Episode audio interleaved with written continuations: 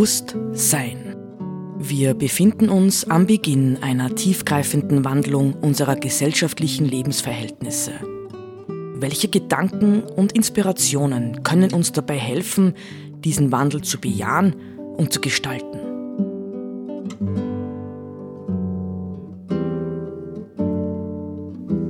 Eine Sendung von Roland Steidl.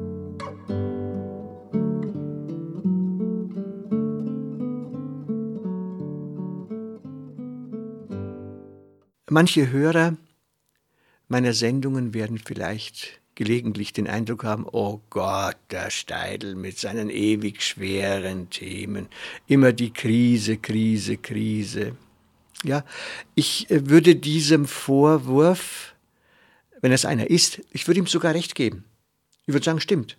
Ja, ähm, das hat damit zu tun, äh, dass ich die Philosophie oder Teile der Philosophie die, der vergangenen 100 Jahre, ich würde mal sagen, ziemlich gut kenne, zumindest Teile davon. Und ich weiß, dass das philosophische Denken, ja, man könnte viel weiter zurückgehen noch, im Grunde genommen ein kritisches Denken ist. Ja. Es ist ein kritisches Denken, das den Prozess des Fortschritts, ja, auf den viele Menschen so stolz sind, immer auch sehr skeptisch begleitet hat nach dem Motto, äh, bringt das überhaupt? Ja? Äh, der Prozess des Fortschritts ist in, im Wesentlichen ja betrieben worden von Technikern, von Naturwissenschaftlern, von Politikern, von Ökonomen. Nicht? Das ist eigentlich äh, die Gruppe derer, die mit ihren Mitteln, und das sind natürlich auch die konkreten Mittel der Macht, gewesen, die Dinge umsetzen zu können, äh, die dieses Werk des modernen Fortschritts betrieben haben. Und natürlich gehört auch diese Ideologie dazu, nicht? Ich habe an anderen Orten schon gesagt, es ist ja eine Ersatzreligion, nicht diese Fortschrittsreligion unserer Zeit. Äh, man muss sie glauben. Und wenn man sie ein bisschen hinterfragt, äh, dann stellt man natürlich fest, dass viele Voraussetzungen einfach überhaupt nicht stimmen. Deswegen ist es so wichtig, ja, weil wir ja zunehmend mit unserem Lebensmodell an die Grenze stoßen. Im Grunde genommen würde ich sagen, wir haben sogar die Grenze bereits überschritten.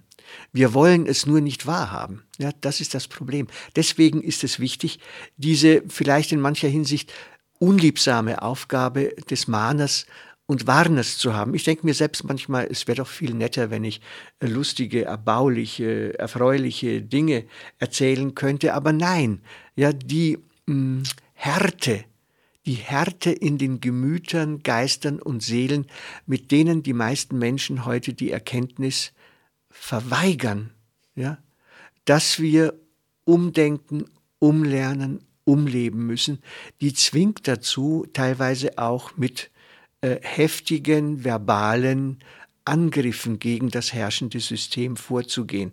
Und das ist ja eh noch die liebsamste Waffe. Also, ähm, vielleicht ein Satz zum Einstieg ja, in dieses äh, Thema.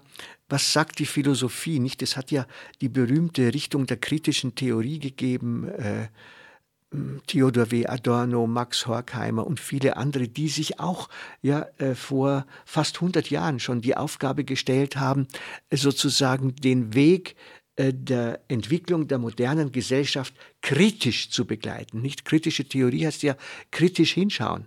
Theorein heißt schauen, nicht? Ist einfach die Schau. Ähm, und Theodor, von Theodor W. Adorno stammt der berühmte und unendlich oft zitierte Satz, der da heißt, es gibt kein richtiges Leben im Falschen.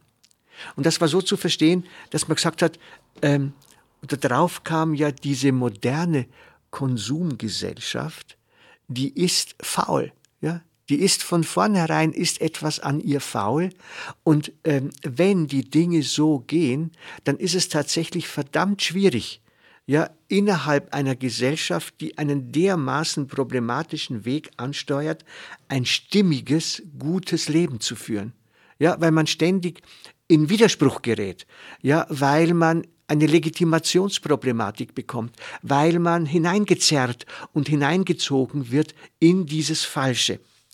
Ähm, in dem schönen Büchlein von Wilhelm Schmidt, Ökologische Lebenskunst, ähm, beschreibt er dann, dass der Theodor W. Adorno irgendwann äh, zu diesem Satz, es gibt kein richtiges Leben im Falschen, eine Erklärung abgegeben hat, einige Jahre später im Rahmen einer Vorlesung über Moralphilosophie.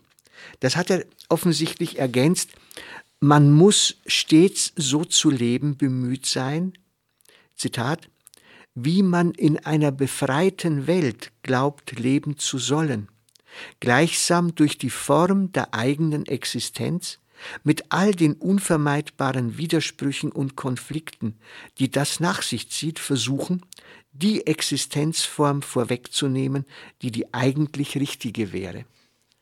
Ich finde, es ist ein, ein tatsächlich sehr, sehr ähm, bedeutsames Programm die Dinge so zu sehen, weil wir ja immer wieder in der Versuchung sind, ja, wenn nicht alle die Veränderungen mitmachen, was kann ich alleine denn ausrichten? Nicht?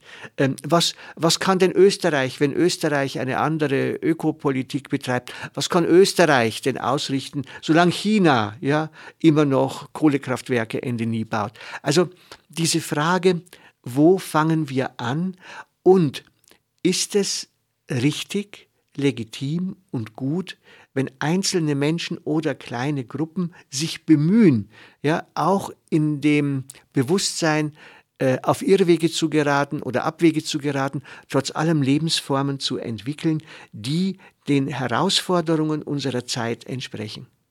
Und dazu ermutigt, äh, ermutigen solche Sätze, wie Adorno sie gesprochen hat. Also nicht auf die Mehrheit schauen, auf keinen Fall auf die Mehrheit schauen, sondern tatsächlich bereit sein, mit allen zu erwartenden Kämpfen und Problemen andere Wege zu suchen. Einer, ähm, den ich jetzt doch auch zitieren möchte, der wieder mal äh, beweist, ja, dass er auch auf diesem Weg äh, des Andersseins, ja, des etwas Neues Wollens ist, ist der Soziologe äh, Harald Welzer, der äh, heuer vor kurzem auch ein neues Buch veröffentlicht hat äh, unter dem Titel Zeitenende. Politik ohne Leitbild, Gesellschaft in Gefahr. Ähm,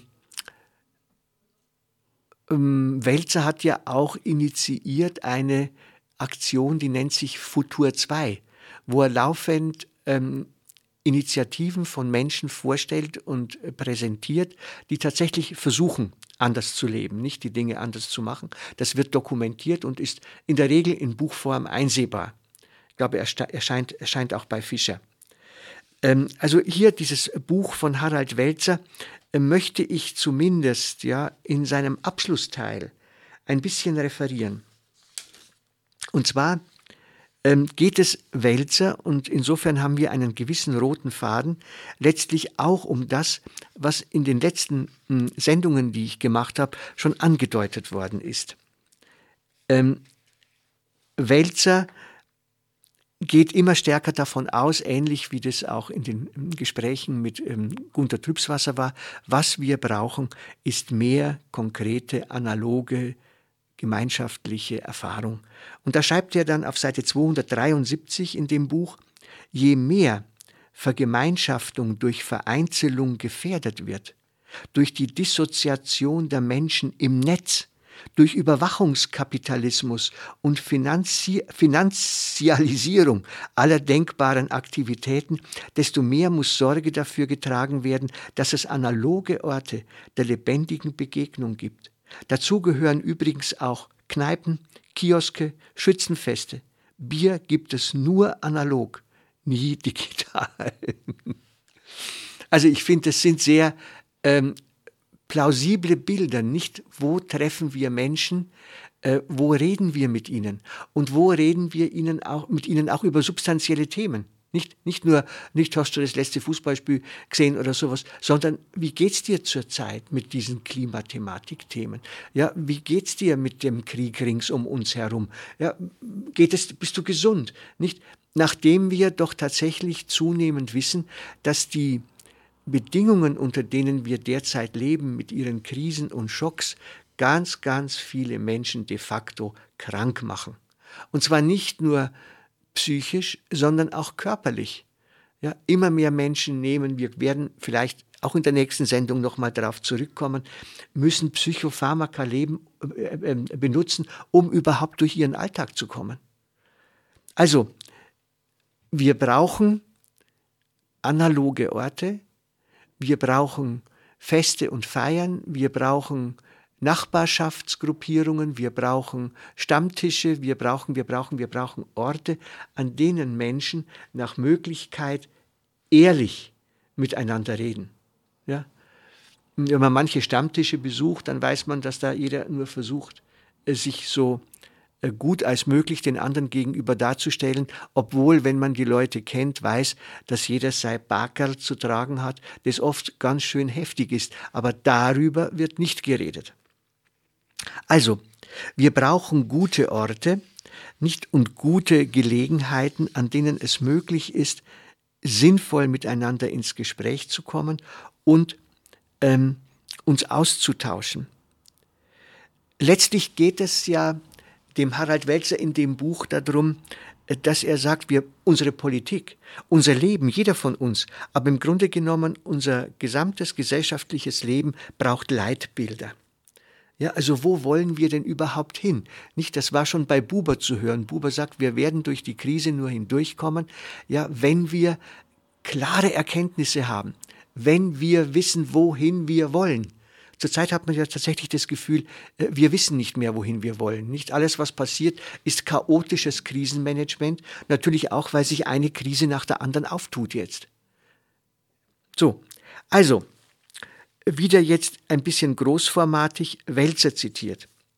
Wenn man ein Land sein will, das auf die zivilisatorischen Güter Freiheit, Demokratie und Rechtsstaatlichkeit stolz ist, und zudem staatliche Daseinsvorsorge gut findet, dann muss die Politik sagen, dass es die Wohlstandsgewinne wie bisher nicht mehr geben wird, sondern ganz im Gegenteil Wohlstandsverluste.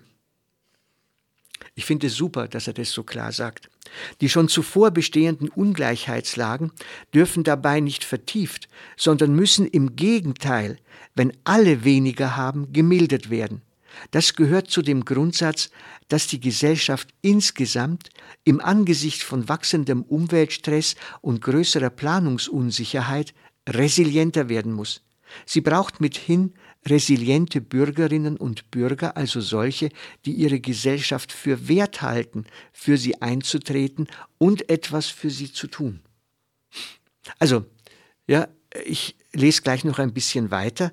Ich finde das das kommt mir zunehmend entgegen, ja, dass immer mehr Menschen, genau wie ich das auch immer wieder versuche, sagen, hört auf damit, noch mehr Wohlstand zu wollen, ja, sondern seid dankbar und zufrieden, dass wir Phasen des überschießenden Wohlstands hatten, die wir aber jetzt einbremsen müssen, ja, und eine gute Politik erweist sich künftig nicht daran, den Wohlstand zu sichern und noch mehr Wohlstand zu schaffen, sondern ehrlich zu sein und zu sagen, wir brauchen eine Verantwortung gegenüber der Natur, wir brauchen eine Verantwortung gegenüber künftigen Generationen und wir brauchen eine geopolitische Verantwortung für die Menschen in den armen Ländern.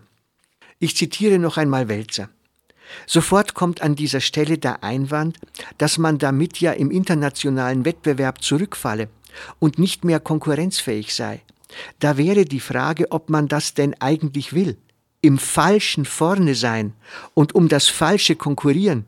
Wenn man sich schon mal damit abgefunden hat, dass die Zeit der Wohlstandsgewinne vorbei ist, kann man die Qualität des eigenen Wirtschaftens ja auch an anderen Kriterien messen. Wie viel trägt es zur Gerechtigkeit bei? Wie nachhaltig geht es mit vorhandenen Ressourcen um? Wie widerstandsfähig sind unsere Versorgungssysteme? Wie glücklich die in diesem Land lebenden Menschen? Sie hörten Bewusst Sein. Gedanken von Roland Steidl. Die Musik zur Sendung stammt von Johann Sebastian Bach. Interpretiert von Harald Simada. Diese Sendereihe steht auch als Podcast in unserem Online-Archiv zur Verfügung.